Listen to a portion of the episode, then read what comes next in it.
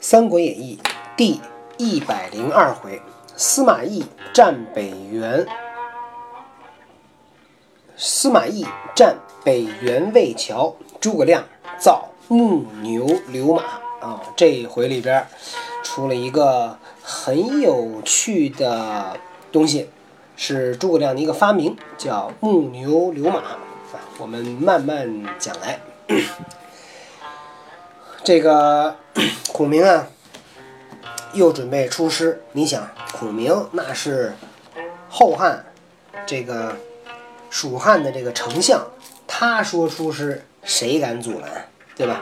谁又能阻拦？谁说得过他？哎，这会儿有一个人站出来说，丞相不能北伐。谁这么牛啊？这么牛敢说丞相不能去？这人叫胶州。却说胶州官居太史，颇明天文。太史专门是看天象的。见孔明又欲出师，乃奏后主曰：“臣今执掌司马台，但有祸福，不可不奏。近有群鸟数万自南飞来，投于汉水而死，此不祥之兆。臣。”又观天象，见魁星与太白之分，盛气在北，不利伐魏。又成都人民皆闻柏树叶枯，有此数般灾异，丞相只宜谨守，不可妄动。胶州说：“说我呀，最近看天象，我看到了一些啊，这叫灾象，就是不好的征兆。”我不得不说，这我不能不说呀。我看到有很多鸟，几万只鸟从南边飞过来，就一头栽在汗水里边死了。这鸟都自杀了啊！不知道为什么。我又看到呢，这个星象呢，说这个北边啊特别好，这个北边好呢就不利于伐魏。它好你还打它？成都人民呢？听见那柏树啊晚上哭，你看这树晚上哭，这些可都不是什么好事儿。说我建议丞相别打。孔明曰：“吾受先帝托孤之重，当接力讨贼，岂可以虚妄之灾愤而废国家大事业？遂命有司设太牢，寄于昭烈之庙。”涕泣拜告曰：“臣亮五出祁山，未得寸土，负今负罪非轻。今臣复统全师，再出祁山，是竭力尽心剿灭汉贼，恢复中原，鞠躬尽瘁，死而后已。”这这个词儿出在这儿啊，“鞠躬尽瘁，死而后已。”诸葛亮呢，还是决定要去打仗。他说。诸葛亮这个他的这个理由里面哈，非常重要的一个就是我受先帝托孤之重啊，他这个确实在这方面来讲也很了不起，这个一心就想北伐，然后呢，他就去昭烈庙，谁呀？就是刘备的那个那个庙，向那个刘备呢，告诉刘备说，我呀准备再去打中原。说我鞠躬尽瘁，死而后已。说我呀，要不得把中原打下来，要不然我就为了这事儿，我死了我都不怕。既毕拜辞后主，星夜至汉中，聚集诸将商议出师。忽报关兴病亡，孔明放声大哭，昏倒于地，半晌方苏。众将再三劝解，孔明叹曰。可怜忠义之人，天不予以寿。我今番出师，又少一员大将也。后人有诗叹曰：“生死人常理，浮游一样空。但存忠孝节，何必受乔松？”人啊，活着死了，这都很正常啊。浮游一样空，跟那个浮游小的那个。水上那个浮游生物跟它呀没有什么太大区别，都很很很渺小。只要有忠孝在，何必受乔松呢？也不一定要活多久，对吧？人活着都是这样，你活多长不重要，关键你活的有没有意义。你是不是活出点有滋有味儿出来？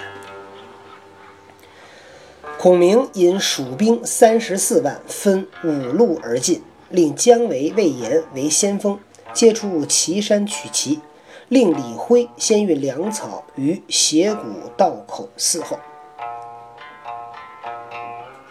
孔明这回带了三十四万人，还不少哈，还还这个西蜀的人都够够能生的啊，打不完这军队。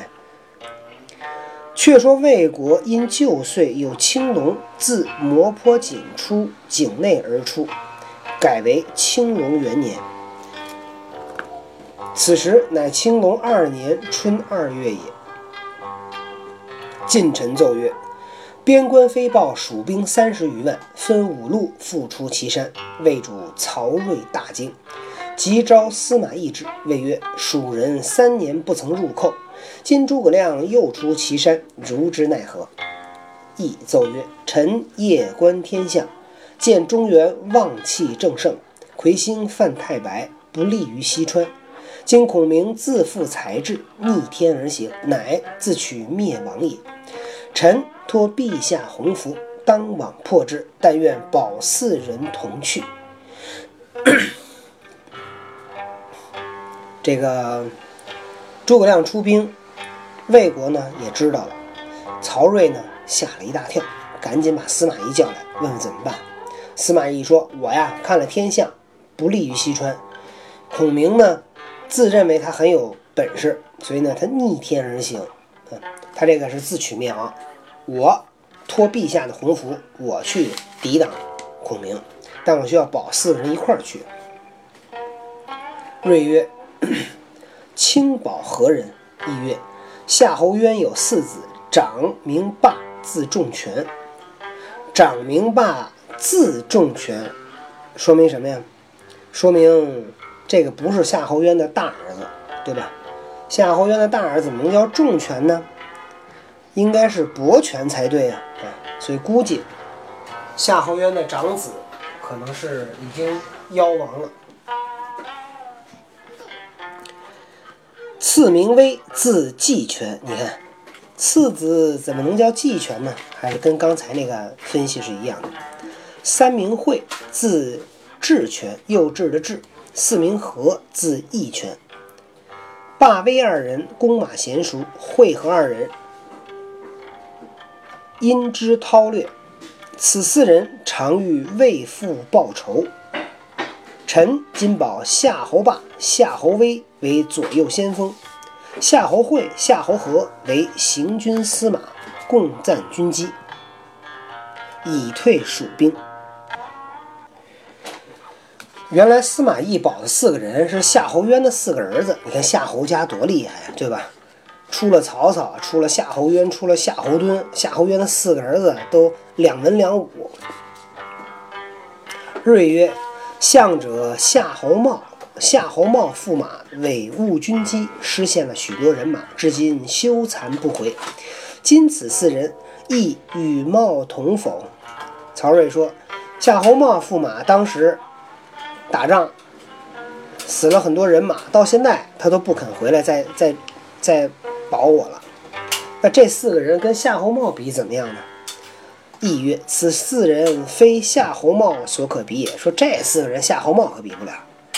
睿乃从其请，即命司马懿为大都督，凡将士悉听量才委用，各处兵马皆听调遣。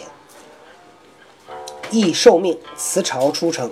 睿又以手诏赐懿曰：“卿到魏兵，宜坚壁固守，勿与交锋。蜀兵不得志。”必诈退诱敌，轻慎勿追。待彼粮尽，必将自走。然后乘虚攻之，则取胜不难，亦免军马疲苦之劳。计莫善于此也。这个曹睿听了司马懿的这个举荐，任命了这四个人跟着司马懿同去，又任命司马懿为大都督。司马懿临走的时候，曹睿呢，给司马懿写了个诏书。小多多仔细听听这个司马懿诏书怎么说的哈？说你到了渭滨，那到了渭水河边，坚壁固守，就在那儿守着，勿与交锋，不要跟孔明打。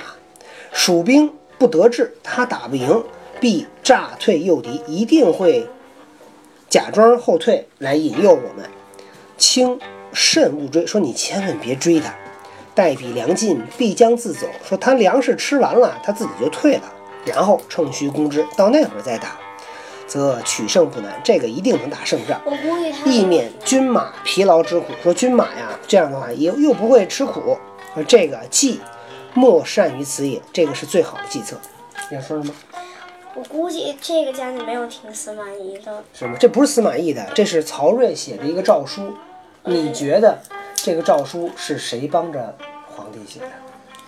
肯定不是皇帝亲笔提出。对，那你觉得这，你听他这个，你估计你分析这计策，这是谁出的主意？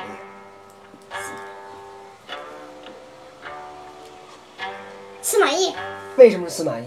因为司马懿和诸葛亮打的仗数太多了，嗯他俩都非常了解对方，嗯所以这个计策我估计是司马懿出的。哦，那就是司马懿出的。司马懿是大都督，他干嘛还让皇帝给他？明明是他的主意，他干嘛还让皇帝告他呀？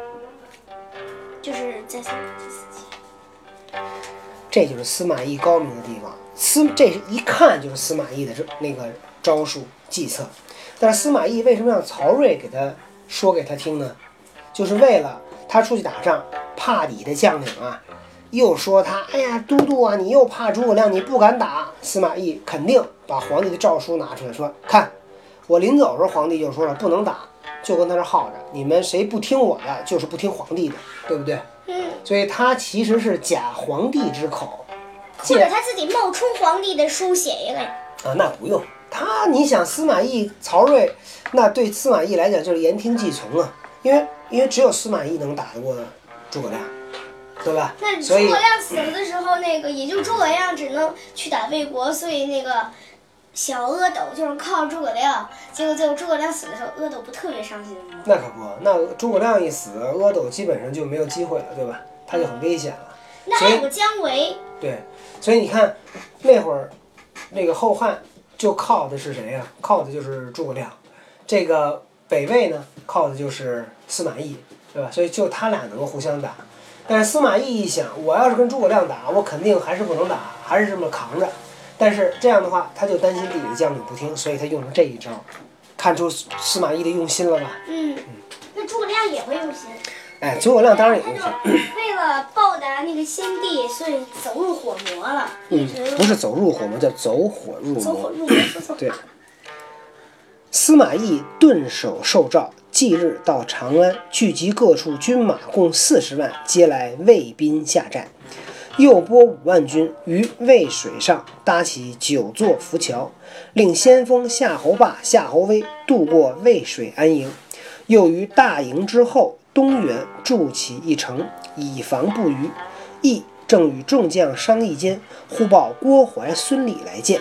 懿迎入，礼毕，怀曰：“今蜀兵现在岐山，倘跨渭登原，连接北山，阻绝陇道，大可虞也。”懿曰：“所言甚善，公可就总督陇西军马据北原下寨，深沟高垒，按兵修动，只待彼兵粮尽，方可攻之。”郭淮、孙礼领命，引兵下寨去了。司马懿，你看司马懿是怎么排兵布阵的呢？他到了 长安，他就调集了四十万人，在渭滨，在渭水的水边下寨，拨了五万人，在渭水上搭了九座浮桥，命令夏侯霸、夏侯威渡过渭水安营。河那边是先锋的营寨，河这边是他的大营。